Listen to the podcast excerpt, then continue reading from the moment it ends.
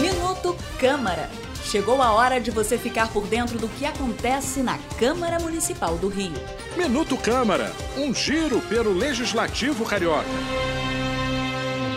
Os vereadores do Rio acabaram de aprovar um projeto de lei que institui o Programa Municipal de Monitoramento Populacional de Cães e Gatos na cidade.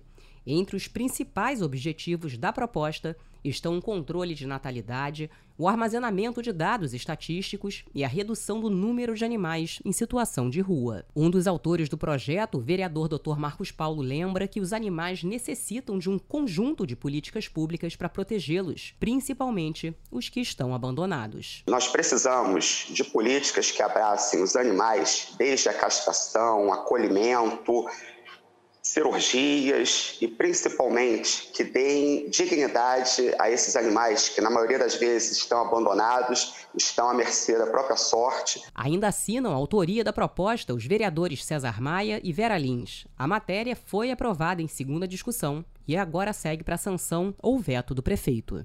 Eu sou Ingrid Bart e este foi o Minuto Câmara.